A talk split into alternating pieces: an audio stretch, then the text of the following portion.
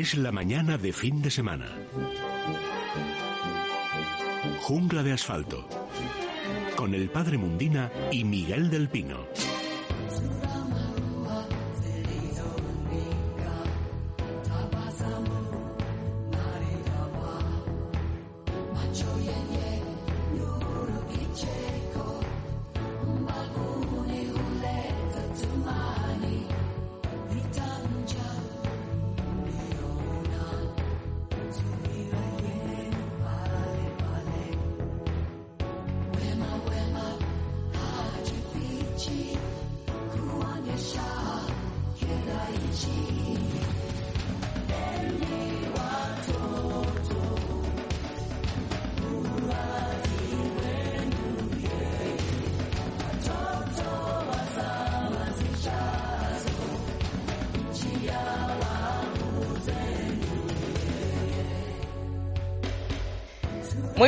Días a todos. Son las 11 y un minuto, las 10 y 1 en Canarias. Estamos de vuelta con Jungla de Asfalto. Profesor del Pino, buenos días. Muy buenos días, Elia. Permíteme antes de nada dar las gracias a mi querido amigo don Luis del Pino por esa referencia que acaba de hacer a mis artículos en, Claro. en Libertad Digital. Fíjate, em- empecé escribiendo sobre todo de animales, de mis experiencias en el zoo, de perros, de domésticos, pero claro, la actualidad es La actualidad manda, vaya. Claro, y yo estos artículos a veces se me desvían hacia la política, pero es que no hay más remedio. Y qué gana tengo, hija, de que pase todo esto y poder volver a escribir de perros y de animales del zoo, pero la actualidad manda. O Al sea, final es más, es más agradable, pero bueno. Claro. Eh, padre Mundina, buenos días. Muy buenos días, Seria. ¿Me permites una pequeña introducción Claro. antes de entrar en el tema?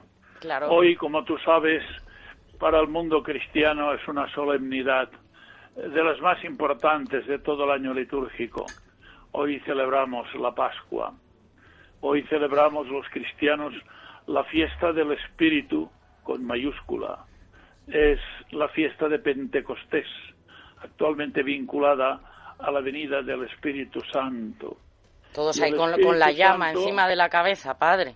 Claro, y el Espíritu Santo ha sido enviado para actualizar constantemente en la historia a Jesucristo, su persona, sus palabras, sus obras. El Espíritu Santo es Cristo resucitado viviente entre nosotros y que yo estaré con vosotros hasta la consumación de los siglos. Así es, los que tenemos la suerte, digo suerte, pero que es una gran bendición, ahora por razón del confinamiento, pues llevamos ya dos meses, casi tres que no, pero yo he estado dos años seguidos, el último sábado de mes, escuchando a la Vir- Virgen tal cual, como tú oyes, y a Jesús, precisamente muy cerca de aquí, cerca de donde está la prisión en Colmenar, donde hay una urbanización de chalets y donde hay un oratorio, cuyo oratorio tiene permiso de la Santa Sede y de nuestro cardenal para reserva del Santísimo. Y allí Rosy, que es una persona humilde, sencilla, es eh, una santa en vida, eh, casada, con hijos, con nietos, y que ella habla con la Virgen y con Jesús como estamos hablando ahora entre nosotros. Sin duda alguna, tú lo has dicho muy bien. Encima de la cabeza de los apóstoles que estaban reunidos, un viento huracanado, y de pronto aparece el Señor y qué palabra les dijo primero que todo, paz, como paz en vosotros. Lo repitió varias veces, ¿verdad? Entró Jesús y eh, se puso en medio y les dijo, paz a vosotros. Y exhaló sobre ellos el Espíritu, que aparecieron como unas lenguas de fuego encima de la cabeza. Por lo tanto, con esto me conformo. Hoy, Pentecostés, un día para los cristianos de un gran esplendor y de una gran alegría espiritual. Muy bien. Pues a las 11 y 4 minutos abrimos la ventana. Es la mañana de fin de semana. Jungla de asfalto.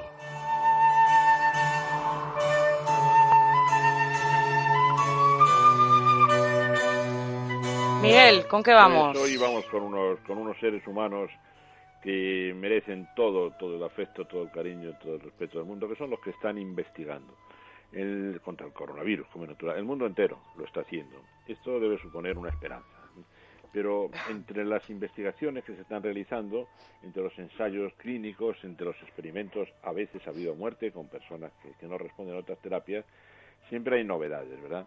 Claro, cuando uno se anima a publicar una novedad, inmediatamente un grupo o muchos grupos de médicos muy escrupulosos salen diciendo yo ya demostré que eso no es cierto hace tres días y tal.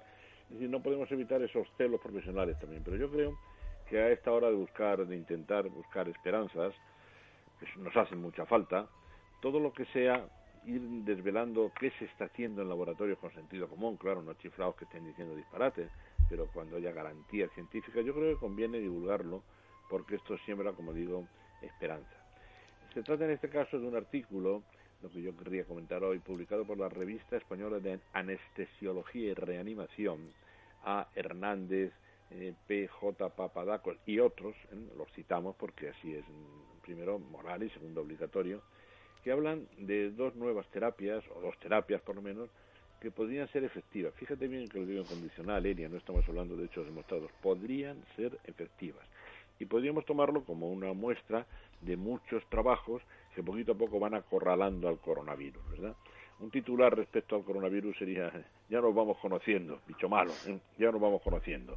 Ya sabemos muy bien que tienes una enorme capacidad de infección, de contagio, pero yo creo que se va demostrando también que duras poco fuera del organismo, ¿eh? que en el medio duras poco y por eso quizá en Wuhan, en China, pues bueno, creyéndonos una parte mínima de lo que nos dicen, pero que se pudo en poco tiempo, en semanas, bajar muchísimo la pandemia y en España parece, Dios quiera, que puede ocurrir lo mismo, ¿verdad? Parece que suele Y además, esperemos y confiemos en que le siente fatal al virus el calor de nuestro verano, ¿verdad? Pues bien, esta terapia eh, se debe, se, se basa, mejor dicho, en la combinación de dos vitaminas, sobre todo la vitamina C, C como agente antiinfeccioso que es con una terapia de ozono también, la vitamina C, pero inyectada en vena. Parece que esta combinación está generando esperanzas, ¿eh? el ozono, la ozonoterapia ¿eh? y la vitamina C en vena. Y esto, si me permitís, he, dudado mucho antes de decir esto, ¿eh? porque es una autocita y no quisiera de ninguna manera mm, parecer pues fantasmagórico, ni fantástico, ni exagerado, ¿verdad? Pero me recuerda a un caso que con enorme satisfacción desarrollé yo personalmente en los años 80, en colaboración con un veterinario muy joven entonces, cuyo apellido te va a, te va a sonar, como le sonará mucho a mi querido y, admirado también profesor Amorós. Verás cómo te suena, Elia. El doctor, el doctor Corrochano, Alfredo Corrochano, Alfredo Corrochano, nieto del gran don Alfredo, cronista, escritor taurino e hijo del matador de toro del mismo nombre. Pues me decía Alfredo, Alfredito, como se le conocían otros amigos, que había oído hablar de, la terapia con vitamina C y vitamina B inyectable en el caso de una enfermedad vírica del perro, pues prácticamente incurable, que es el moquillo. En ese momento, pues experimentamos con una perrita que era la única superviviente de una camada de perros afectados por moquillo cutáneo, una variante especialmente agresiva del moquillo, y con grandes dosis de vitamina B, lo hicimos a vida o muerte, como es natural, de vitamina B y vitamina C inyectables, una de ellas por vía intravenosa, como estos doctores ahora están recomendando, conseguimos salvar a la perrita, lo cual era un hito, un verdadero hito en aquel momento y en la historia de la veterinaria, ¿verdad? Perdónenme, el, repito, la, autocita que, he hecho con mucho timidez, ¿verdad? Pero para mí fue una alegría enorme en aquellos años y la, sugerencia fue del doctor Corrochano y conseguimos pues una alegría enorme salvar aquella perrita. De manera que muchas veces no esperemos, no esperemos ni mucho menos ahora un remedio milagroso contra, contra la COVID, contra el virus SARS-CoV-2, ¿verdad? Recordemos, por ejemplo, cuando Alexander Fleming consiguió con la penicilina derrotar, así, de pronto, un golpe de caos a los estafilococos que provocaban tantas muertes en los seres humanos, o cuando el profesor Baxman, años después, muy pocos años después, consigue la estreptomicina y, abate completamente el fantasma de la tuberculosis. Yo me, tampoco pasó esto con el SIDA, no se consiguió un remedio milagroso. Sin embargo, se fue avanzando pasito a pasito. Y esta creo yo que debe ser nuestra esperanza. Por eso yo me permito pues citar estudios esperanzadores como este, ¿verdad? Y lo iremos haciendo. No esperemos solo la gran vacuna que nos cure de pronto y que vuelva a la normalidad. No, seguramente la ciencia irá dando golpes, golpes al, al coronavirus, arrinconándolo contra las cuerdas y nosotros pues tendremos mucho gusto en, citarlos y, y recordarlos, aunque no sea más que para sembrar un poquito de esperanza, esperanza lógica y fundada. Yo sé que algunos médicos posiblemente digan que estamos diciendo un disparate, pero dejo bien claro que se trata de una, una publicación, eso sí, en una revista muy seria, que puede sembrar algo de esperanza. Y con esa esperanza nos quedamos hoy, ¿eh? con que recordemos que en el mundo entero hay miles y miles de científicos, pues todos los laboratorios de prestigio en el mundo están lógicamente volcados en esto. Y más que el remedio milagroso o más que una vacuna precoz, que seguramente tardará todavía tiempo, creo que debemos buscar esperanza en estas terapias que poco a poco van acorralando al virus. De manera que, incluso si no se lograra una vacuna, podríamos conseguir algo parecido a lo que se logró contra el virus del SIDA, para, la, para el que no hay vacuna, pero sí terapias suficientes para que lo que era una enfermedad mortal se convierta en una enfermedad crónica que hoy día, gracias a Dios, pues no mata a seres humanos. Muy bien. Bueno, teléfono, Miguel, para los oyentes, si tienen alguna duda sobre este tema también, aparte de sus mascotas, también sobre las plantas, 91 573 9725. Hemos abierto la ventana y a las 11 y 11 minutos nos vamos con las plantas. Jungla de asfalto, con el padre Mundina y Miguel del Pino. Padre, ¿con qué vamos hoy? Hoy tenemos una planta muy bonita, Elia y Miguel porque es una planta que ahora en este momento que estoy hablando ya estará en flor, estará en flor ahora y estará en flor pues prácticamente hasta el otoño, siempre que naturalmente cuando hablamos de plantas que tienen una larga duración, una larga vida, es importante que la persona que la disfruta eh, sea, pues no sé, que tenga un gran sentido, digamos, de la observación y sobre todo que sepa quitar a tiempo, hacerle una pasadita cada dos días, cada tres, porque eh, total es un minutito, no llega, y ver con unas tijeritas cortar pues todas aquellas flores que ya están marchitas, que han dado todo lo que tenían que dar con su belleza, quitarlo para que la floración siempre sea exuberante. Esto ocurre pues con todas las plantas que nos dan floraciones en cantidad, que hay que tener el cuidado de siempre quitar aquellas que ya van pasando y han dado toda su belleza. Eh, esta planta concretamente, como otras muchas, eh, cuando el verano es muy húmedo, pero puedo, aunque no sea húmedo por la lluvia, evidentemente, puede ser húmedo porque a la hora de regar, si lo hacemos así con mucha prisa y digamos con poco sentido, digamos del detalle, y regamos muchas plantas por encima, hay plantas y hojas, tanto de, plantas de interior, muchas de las plantas de interior, yo diría que una gran parte de las plantas de interior, ahora estamos hablando de una planta de, de jardín exterior, pues no les gusta que las mojen por encima, en absoluto. Naturalmente que la de hoy es una planta que tiene un nombre un poco complicado porque se llama Dimorphoteca aurantíaca, dimorfoteca eh, elia, pero la puedes buscar también por caléndula del cabo. Nosotros tenemos caléndulas que son conocidas por todos nuestros oyentes, sobre todo en toda la zona, toda la zona mediterránea, pues tenemos caléndulas que son plantas que son agradecidas, que son abundantes en floración, que son hasta resistentes a muchas plagas y enfermedades y por lo tanto eh, es muy conocida la palabra caléndula. Por eso la dimorfoteca es que decir dos, tiene dos formas, digamos, de poder reproducir semilla y por división de macolla, por división de la planta. Dimorfoteca, dos formas de poder dividir esta planta.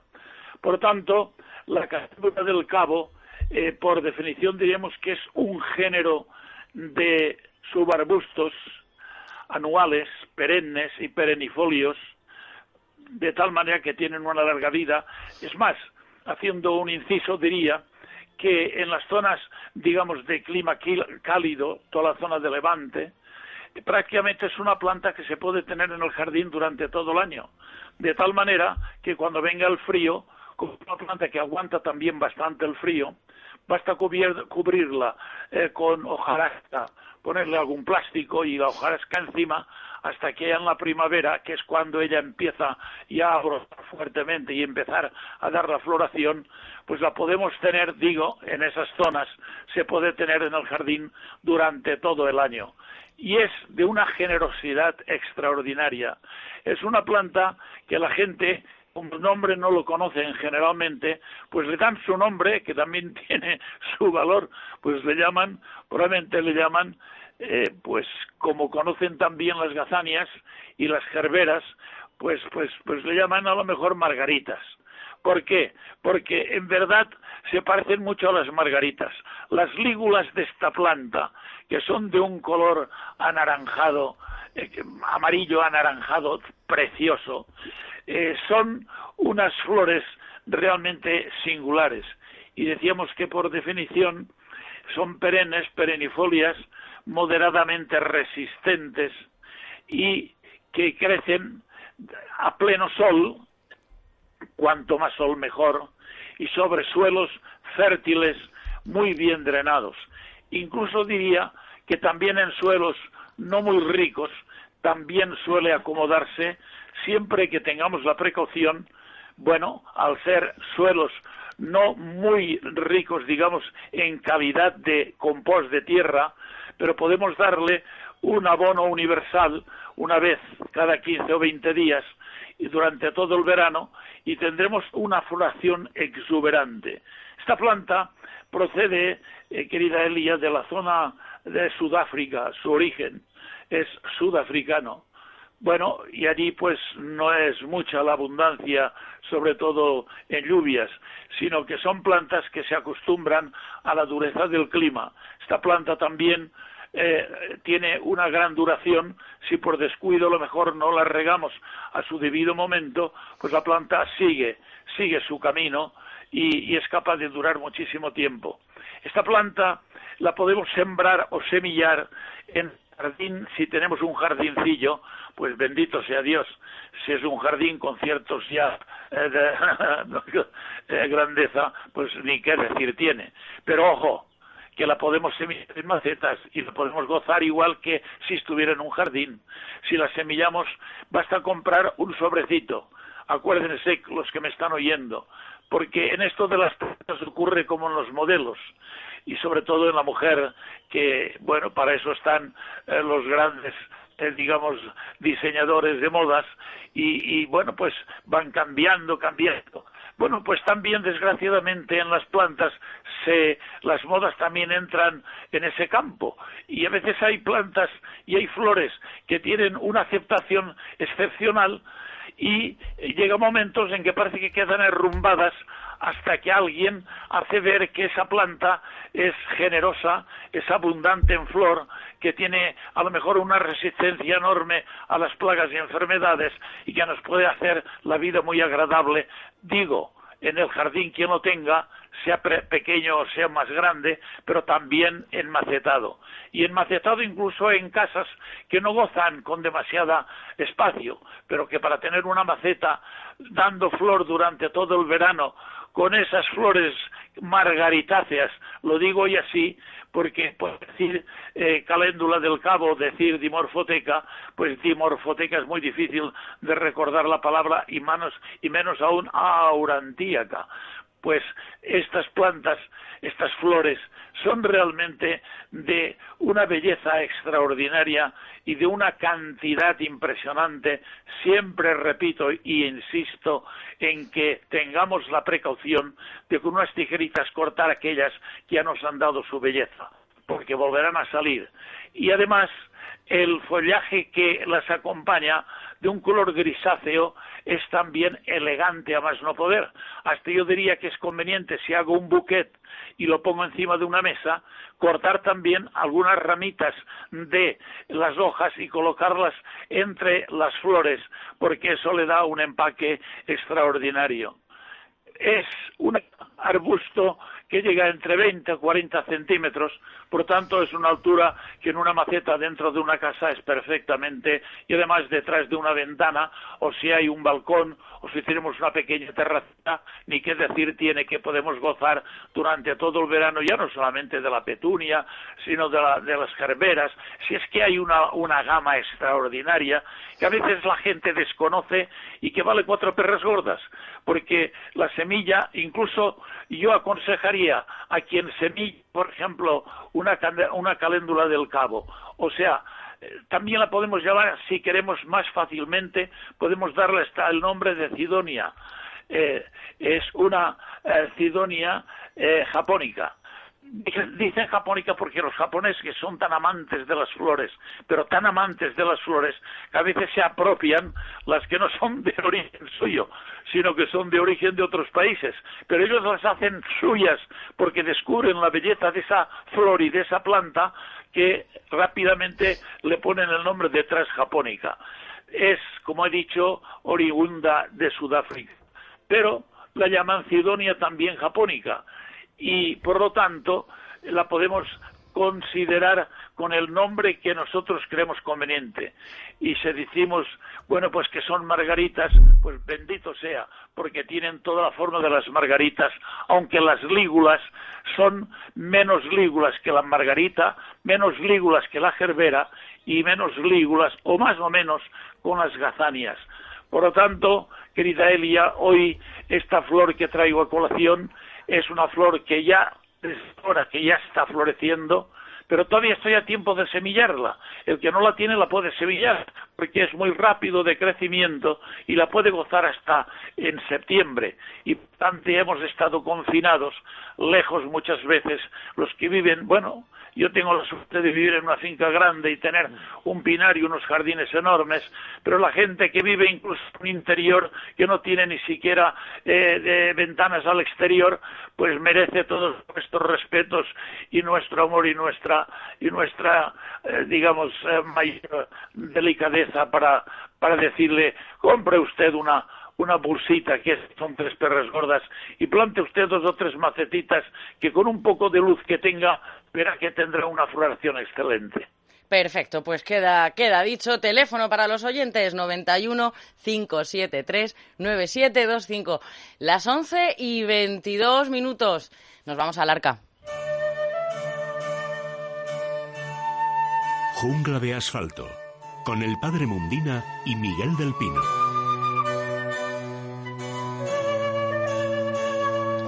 Bueno, Miguel, ¿qué traemos al arca? Bueno, pues, pues vamos a seguir hablando de pandemias, pero en este caso de los animales. Antes me gustaría puntualizar algo que quizá no he dejado muy claro en la introducción, y es que esta terapia de la que hablábamos, combinando la vitamina C con el ozono, es una terapia de ayuda, ¿eh? de ayuda. No es, no es la panacea, sino una terapia de ayuda a otras, sobre todo para enfermos críticos. Dicho esto, la pregunta es, ¿los animales también sufren pandemias? O dicho de otra manera, en el registro de especies fósiles, esas desapariciones de muchas especies o de grupos animales enteros a lo largo de la historia de la Tierra, ¿se ha debido a pandemias, se ha debido a infecciones? ¿O hay que buscarlas siempre en catástrofes naturales, en choques de meteoritos y demás? Pues bien, la respuesta es que sí, que también los animales tienen sus pandemias. Y en este momento estamos viviendo, estamos siendo testigos de dos. Una de ellas es extraordinariamente preocupante porque es el llamado síndrome de despoblación de las colmenas que está afectando a las, a las abejas y no podemos ni siquiera imaginar, Elia, la civilización humana sin abejas. En el descenso, la detención de la polinización por, por, parte de los insectos, en tomógama, en tomócora, por los insectos, sería terrible. Eh, habría menos fruta, en fin, sería un desastre. Pero en este caso me voy a referir a otro tipo de pandemia. Una pandemia que comenzó a detectarse en los años 80. Entonces veíamos que unos animales interesantísimos, como son los anfibios, empezaban a escasear. Y en 1998 se descubrió cuál era el asesino, el asesino de ranas, sapos, salamandras, cecilias y demás anfibios. Pero fíjate bien lo que voy a decir, del mundo, es decir, una auténtica pandemia. Recordemos unos términos ya muy, muy conocidos por todo el mundo. Epidemia es una enfermedad que afecta a, muchas, a muchos individuos de una población. Pandemia, pan quiere decir todo, total, es cuando la enfermedad se extiende a todo el planeta. Pues bien, la pandemia que está asolando las poblaciones de anfibios de todo el planeta se debe a un agente, como digo, descubierto ya prácticamente a fin de siglo, que era un hongo. Un hongo que seguramente surgió en Asia. Algo parecido a lo que ocurre también con los virus gripales en, la especie humana, ¿verdad? Y muchas especies de anfibios se vieron inmediatamente puestas en declive. Poco tiempo después se encontró un segundo hongo, un patógeno primo hermano del anterior. Este afectaba sobre todo a las salamandras, tan letal como el primero y cuyo origen también parece ser asiático. ¿eh? El nombre es bastante complicado, son Batracochitridium dendrobatidis. Dendrobatus es una rana. Y la segunda especie del mismo género es la salamandriborans, es decir, que afecta a las salamandras. Recordemos, a ver, los estudiantes, chicos y chicas de bachiller, a buscar el libro de texto y a recordar ahí que los anfibios se dividen fundamentalmente en tres grupos, en tres grupos: urodelos, eh, ápodos y anuros. ¿eh? Los anuros son los que no tienen cola. Ah, al empezar significa negación, sin cola. Por ejemplo, las ranas, los sapos la tienen cuando son renacuajos en larvas, pero luego la pierden. Y urodelos, anfibios con cola, son por ejemplo los tritones y las salamandras. Pues bien, ahí no se salva nadie. Están siendo diezmados por esta pandemia. ¿eh? Eh, los anfibios son animales especialmente interesantes. Si me permite el padre Mundina compararlos con las plantas, podríamos compararlos, por ejemplo, con los helechos o con los musgos, que a pesar de ser plantas verdaderamente acuáticas, viven perfectamente en tierra, los anfibios también respiran perfectamente en tierra, pero necesitan volver al agua para la reproducción. No puede haber helechos ni puede haber musgos si no hay una parte de su ciclo que transcurra con gametos que nadan en agua. Por eso los helechos y los, y los musgos tienen que estar siempre en, en, lugares donde por lo menos en una estación del año haya lluvia abundante, humedad muy alta y quede la, la planta prácticamente empapada para que los gametos naden. Los anfibios siguen exactamente el mismo ciclo. Han conquistado la Tierra, sí, perfectamente. Respiran, se meten, algunos incluso hasta aguantan temperaturas muy altas, se meten debajo de una piedra y sobreviven. Pero a la hora de reproducirse tienen que volver al agua. Allí tienen que hacer la puesta y allí sacan adelante a sus crías que se llaman vulgarmente renacuajos. También con el padre hemos comentado algunas veces, lo recordará perfectamente, que algunas ranitas tropicales les basta con que algunas de esas plantas, fundamentalmente la bromeliácea, que tienen como una copita en el centro, con el agua que quede allí, incluso sin que llueva, hasta la del rocío, una ranita puede poner allí el huevo y sacar adelante a su renacuajo, ¿verdad? Pero siempre necesitan el agua. Estos anfibios, desde el punto de vista evolutivo, son muy interesantes porque son los primeros vertebrados que consiguieron conquistar la tierra firme. Salieron del agua, formaron sus pulmones, aunque respiran mucho también por la piel, pero la dependencia del agua es total, solo hay anfibios allí donde hay una estación húmeda. Por ejemplo, en nuestra península ibérica, ¿cuántos cubos de agua habré cogido yo en otros tiempos? Porque una de nuestras especies muy frecuente en Madrid, antes, antes del dichoso hongo de los demonios, el bufo calamita, el sapo corredor, pues tiene unos, unos renacuajos muy pequeñitos, negros, y muchas veces iba uno por el verano madrileño, por la sierra de había una charquita, una charquita pequeña, llena de, de renacuajillos del sapo corredor, pero veía uno claramente que, eso no, no, iba, no iba adelante porque en cuanto se secara la charca, los renacuajitos no iban a tener tiempo para metamorfosear en, sapos. Entonces cogíamos un cubo, lo llenábamos y íbamos con el cubo hasta una charca mayor donde los liberábamos para que tuvieran eh, espacio, tiempo para poder mm, desarrollar completamente su ciclo, ¿verdad? Hoy hablo de esto, me parece mentira, Elia, me parece mentira estar hablando en pasado, del, del sapo corredor en Madrid, de los tritones, esos tritones preciosos que había, por ejemplo, en localidades como Cenicientos y toda esa zona mm, del sureste de la Comunidad de Madrid, que no, no había una fuente que no tuviera tritoncillos. Que me acuerdo, Elia, que a ti te gustó mucho una vez que comenté yo el nombre que se le daba en los pueblos de los tritones. ¿Te acuerdas lo de guardafuentes? Guardafuentes, ¿Eh? claro, que la, el agua está limpia. Ahí fíjate la sabiduría popular. Donde hay tritones, el agua está limpia. Ellos guardan la fuente. Al más es al revés, es la fuente limpia la que los guarda a ellos, ¿verdad? Bueno, estos hongos destructores de anfibios parece mentira y en esto lo podemos comparar con nuestro COVID. cómo se han difundido en muy pocos años por todo el planeta. El hongo forma unas esporas forma unos crecimientos de tejidos que se meten entre la delicada piel de los anfibios, les producen un estado de apatía y les conducen a la muerte. Entonces, nuestra especie, hombre, diremos lo de mal de muchos, consuelo de tontos, ¿verdad? Pero que el concepto de pandemia es algo que puede afectar a cualquier ser vivo. Si el parásito o el patógeno tiene la suficiente capacidad evolutiva como para poder triunfar. Aunque no es bueno para él, porque claro, eh, termina con el organismo atacado y morirá él a la larga, pero puede hacer verdaderos estragos y puede hacer muchísimo daño, como estamos viendo en estos ejemplos tan, tan espectaculares. No hemos encontrado cura, tampoco hemos investigado lo suficiente. Así como en el caso del COVID humano, pues la investigación está batiendo todos los récords que puede.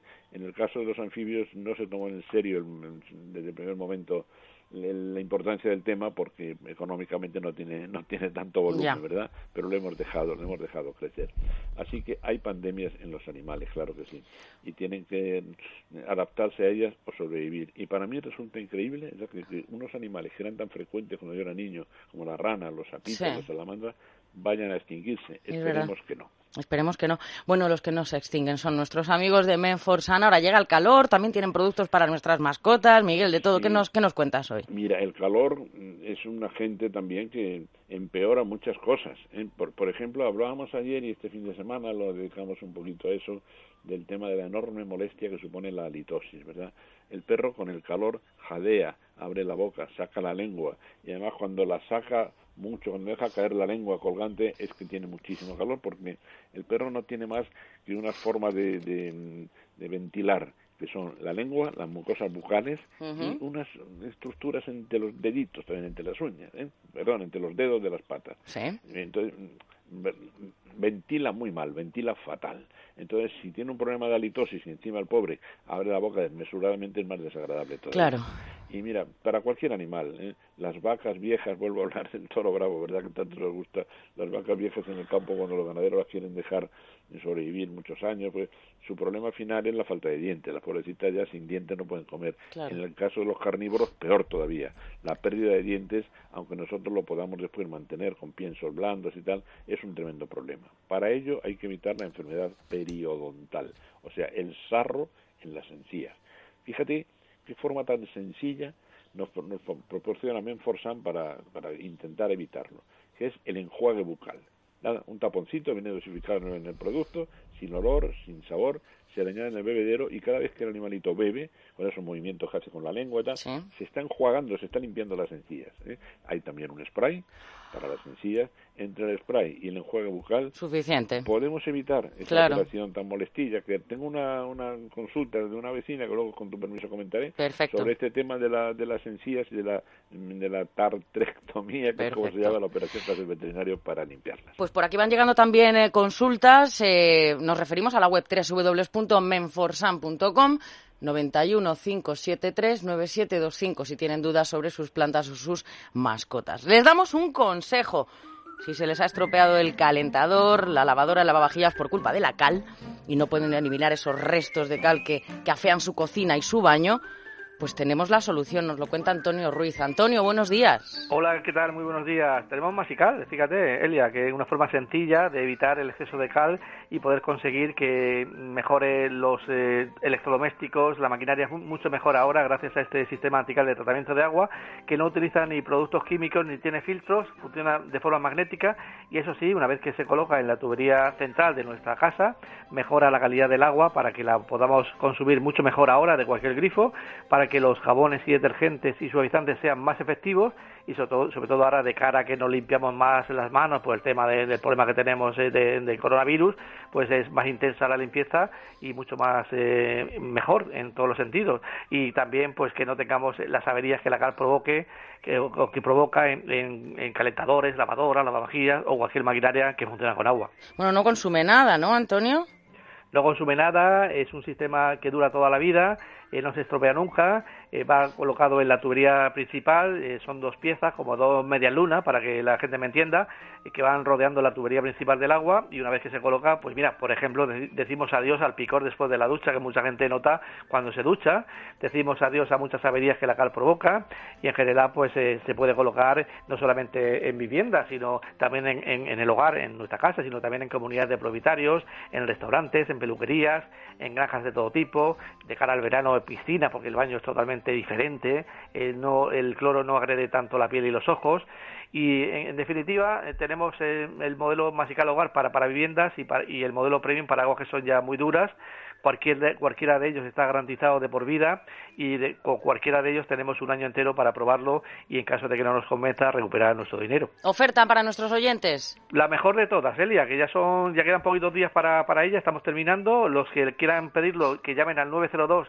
107 109 o a través de nuestra web masical.es, masical se escribe con S, con S de Sevilla, recuérdenlo, y que en lugar de 99 pues lo hemos reducido a 82 euros, reciben dos al precio de uno, lo pueden compartir y cada uno paga la mitad, con un ahorrador de consumo de energía eléctrica de regalo y los 50 primeros pedidos en el 902 107 109, gasto de envío gratis si son oyentes de radio. Pues marquen ahora mismo 902 107 109 masical 902 107 109, gracias Gracias, Antonio. Un saludo, hasta luego, adiós.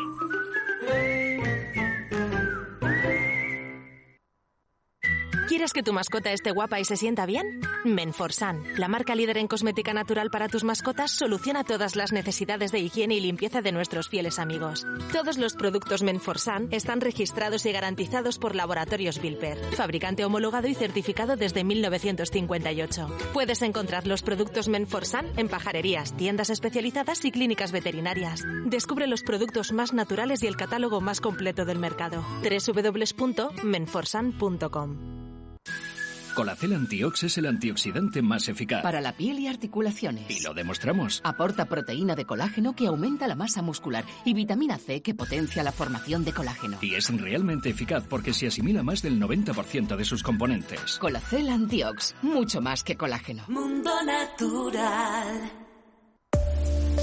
Ahora, hazte socio del Club Libertad Digital. Llama al 91 409 4002 o envía un correo a club@libertaddigital.com para difundir y defender la libertad. Recuerda, con Mundo Natural tus complementos alimenticios, alimentación bio y cosmética natural en tu casa en 24 horas. Pedidos en parafarmaciamundonatural.es y por compras superiores a 70 euros regalo seguro. Estás escuchando. Es radio. En Más Móvil te mantenemos conectado. Nuestro compromiso en estos momentos es facilitarte la vida a través de una conexión accesible y de calidad, con un servicio esencial como es la fibra y el móvil, para que puedas dedicar tu tiempo y energía a lo que realmente importa. Infórmate entrando en masmóvil.es. Más Móvil, nuestro compromiso, mantenerte conectado.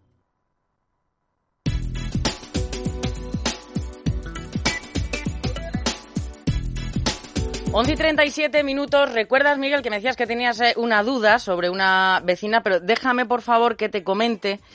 Eh, Belén, Belén Villarrubia dice dos consultas. Prevención y cuidados por picadura mosquito tigre a los perros y personas. Dice, y cuidado de la salvia. Bueno, pues eh, empieza el padre con la salvia. Venga, vamos, padre. Perdón. Cuidado de la salvia.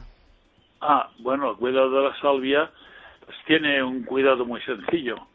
Sobre todo la salvia se la utiliza también como, como un condimento para, para cocinar, etcétera. Eh, pero qué es lo, que es que no entiendo bien qué es lo que eh, lo que ha dicho de la salvia. No, cuidados básicos de la salvia, padre. Ah, ninguno, pues normal. muy bien, eh, como cualquier otro, cualquier otra planta cualquiera.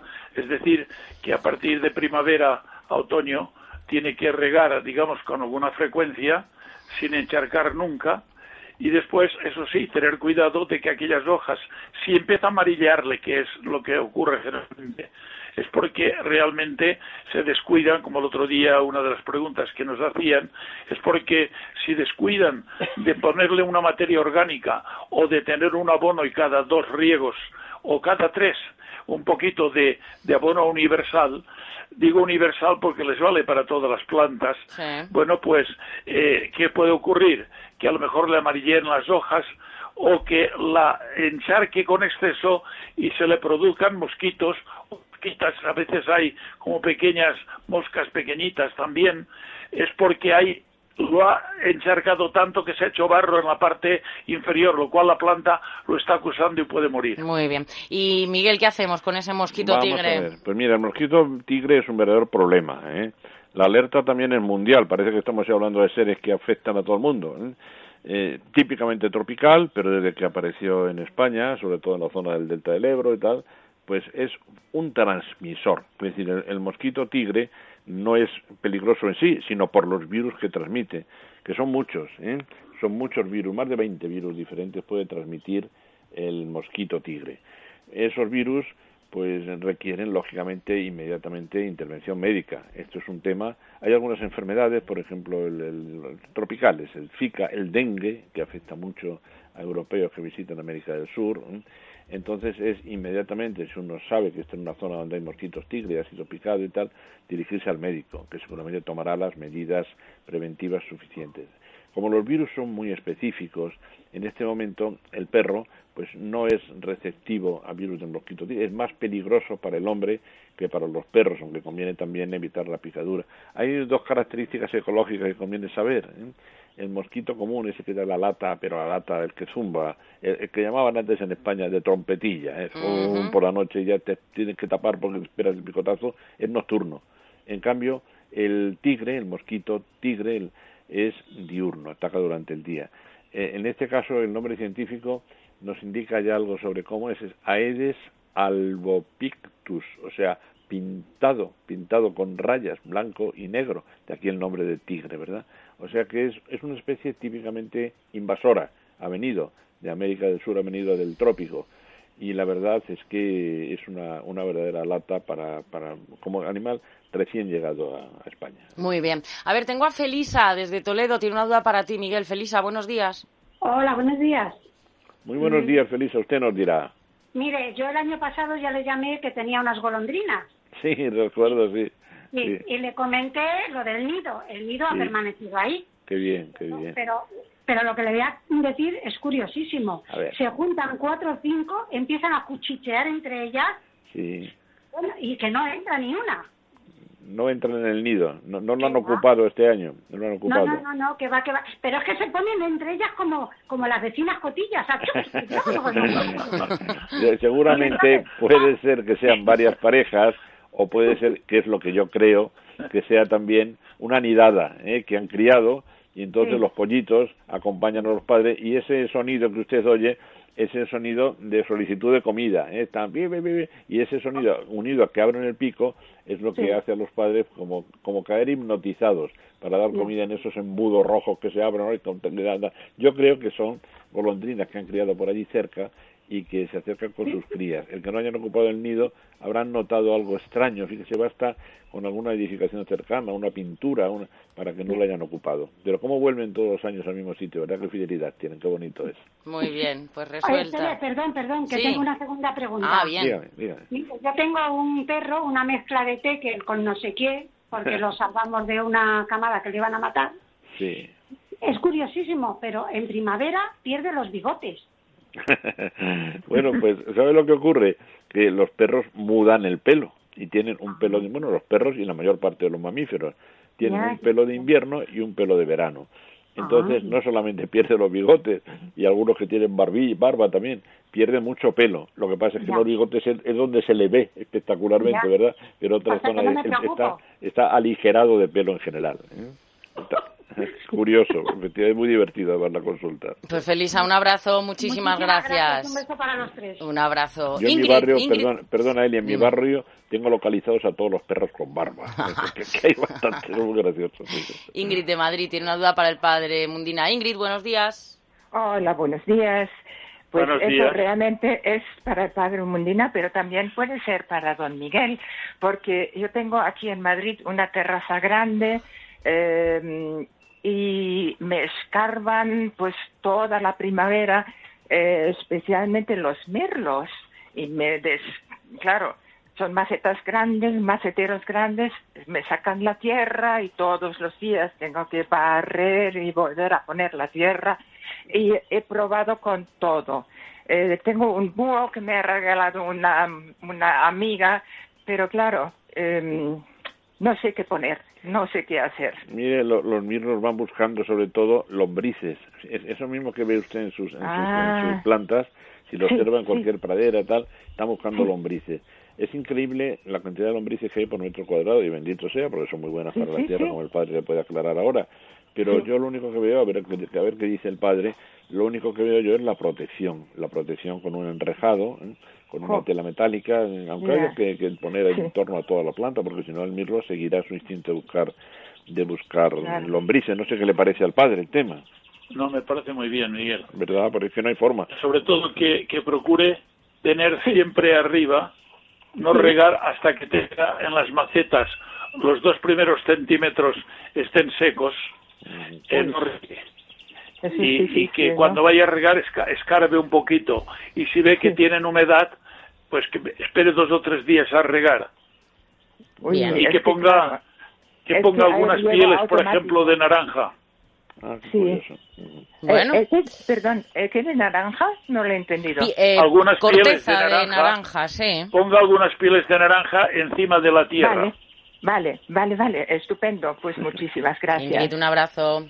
Adiós. Miguel, ¿cuál era esa duda que, que ibas a... Bueno, pues, sobre el tema que querías hablar.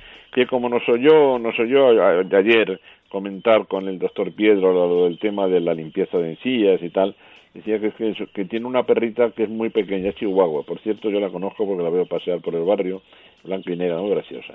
Y dice que, claro, que le da mucho miedo al ser tan pequeñita, que lo que lo que implica la tartrectomía, que es la, anestesia. Pero también a veces comentando yo con amigos veterinarios, con Piedro, con Oscar también me dicen que es que hoy día hasta cuando hay que hacer una, una operación tan mínima como esta, como una tartrectomía, una limpieza de sarro, hasta va un anestesista a la clínica, ¿eh? que lo hacen, lo hacen con un cuidado extremado y entonces pues no se producen, gracias a Dios hoy no se producen incidentes como la, la, muerte de un perrito por una anestesia excesiva o mal controlada. Se hace con tanto cuidado y además con tanto conocimiento, ¿eh? que la anestesia en los perros ha mejorado muchísimo en los últimos años. Pues que yo me permito decirle que no, ya, se lo dije y lo repito aquí pues para todos los oyentes. Claro, que tengan ese problema también. que lo hagan Es muy bueno prevenir, eso es, como hemos dicho, lo del enjuague bucal, el spray. Ahora, si se produce, cuando se produce el sarro, que no les dé miedo llevarlo veterinario, que le va a dejar estupendamente. Perfecto. Eh... ¿Es posible que los perros puedan oler las eh, lombrices?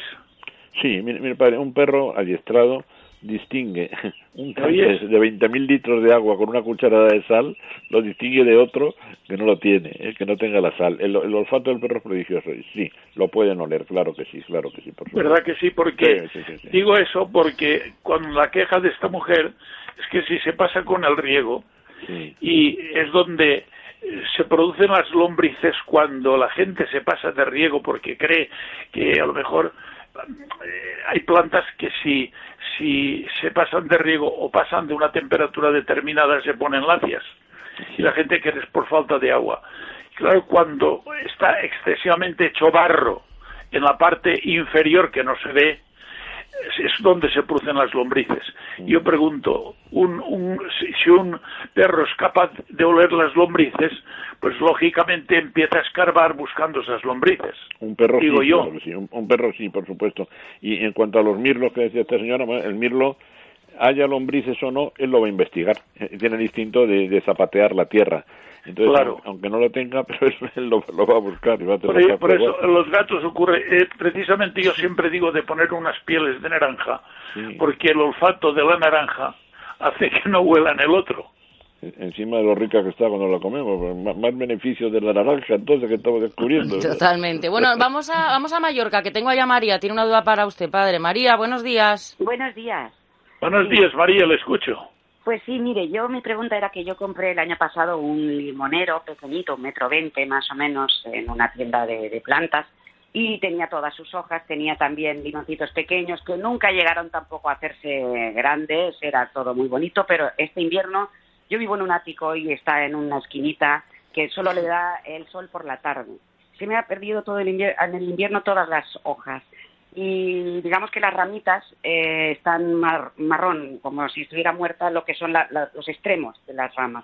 Todo lo demás está, se nota vivo, pero no ha sacado una sola una sola hoja y lo único ha sido dos florecitas y en una de ellas veo que se convierte ya en como un limoncito, pero yo no sé si es que se va a morir, si es que... María, ¿usted compró el limonero en una maceta Sí, en una tienda de, plantas específicas, sí, de, árboles frutales, de todo. No en un vivero, sino en alguna floristería. no, en un vivero, un vivero, perdón. Sí, ah, en un vivero. Digo un vivero porque un vivero normalmente las plantas las tienen siempre muy cuidadas. No digo que las floristerías no, también, pero una floristería a veces puede tener mucho tiempo una planta de este tipo y la planta no es lo mismo que estar en pleno campo lo que usted tiene que decirme si usted lo abonó o si lo cambió de maceta en algún momento o si eh, lo descuidó y no lo regó en su debido momento, porque lo que usted me está diciendo, si la compró y cuando la compró, compró usted, estaba en perfectas condiciones, no tiene por qué haber pasado, digamos, hombre, el cambio de lugar de un vivero a una, a una terraza, pues mm, tampoco si se cuida bien no, no notan el cambio salvo que en el vivero lo tuvieran en una zona muy caliente, pero no creo, porque es una planta de exterior.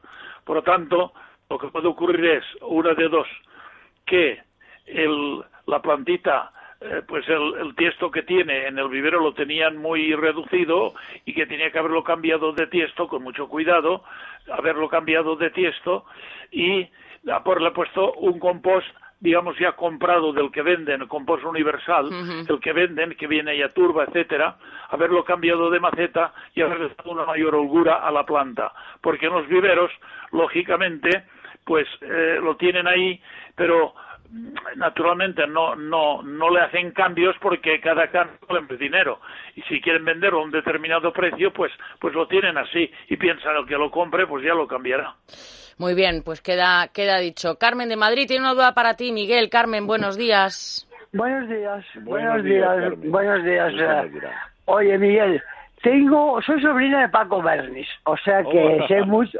Iba a anillar cuando era pequeña. Un momento que me ponga de pie, me ponga de pie. Oye, iba, iba a anillar pájaros con Paco y con, con el tío Paco y con Miguel Catalán en la granja. Y entonces en mi casa ahora tengo un milagro una cosa rarísima. Tengo una piscina con un verde alrededor y entonces siempre vienen montones de palomas y de esos pájaros azules que tienen el, pico negro y que son preciosos. Y venían millones de palomas y de pico y de esos pájaros a comerse el verde. Me dijo un jardinero que pusiera dos palomas de, de porcelana. He puesto las palomas de porcelana y increíblemente no viene ni una paloma, ni un pájaro, nada. Y esto me parece un milagro, pero tendrá una explicación. Vamos a ver, primero yo necesito hacer una introducción aquí, ¿eh? Y es que decir que el tío Paco, el tío Paco, para, mí, siempre don Francisco, don Francisco Bernis Madrazo, ha sido uno de los grandísimos ornitólogos que ha habido en España y tuve el enorme placer de ser su alumno daba, daba zoología de cordados y cuarto de biológica. Me emociona hablar con vosotros.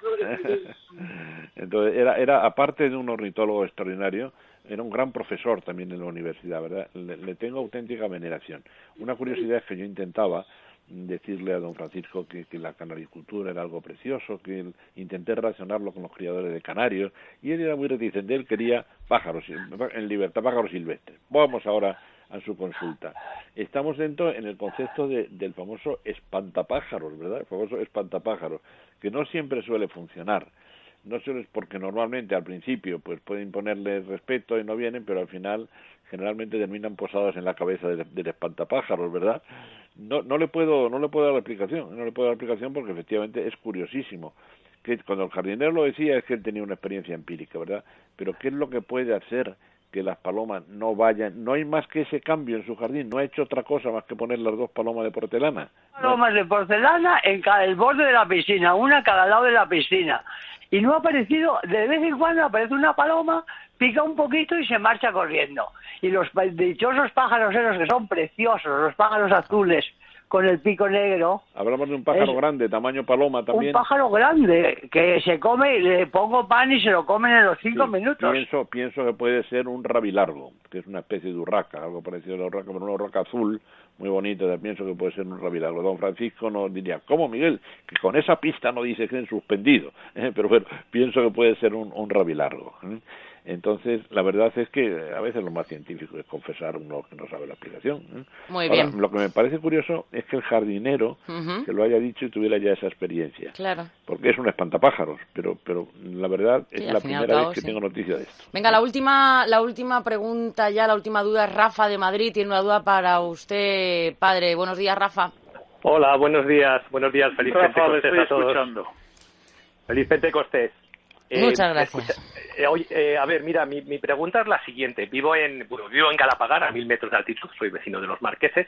Eh, tengo una higuera eh, y todos los años la, la puse y la trasplanté de un tiesto hace como siete, ocho años que tenía una tía mía en Madrid.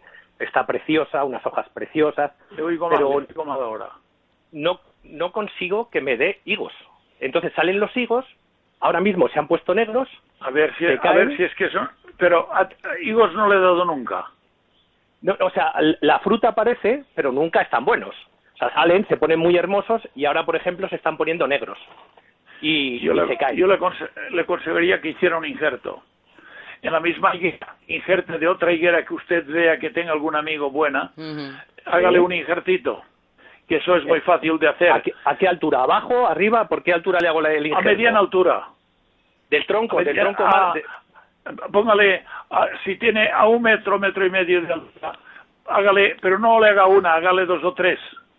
Ajá, Ah, Hágala de usted hace una línea vertical, una horizontal, abra las dos partes y ahí meta, digamos, la- el injerto de la que traiga usted que le guste, que tenga un Ah. amigo. Porque puede ser una especie medio borde. Ajá. Ocurre con alta frecuencia también. Pero, pero nunca están, nunca están buenos y me da muchísima rabia. Bueno, pues Por ese eso, es el pero cuando ocurre eso, yo siempre aconsejo Un hacerle un injerto.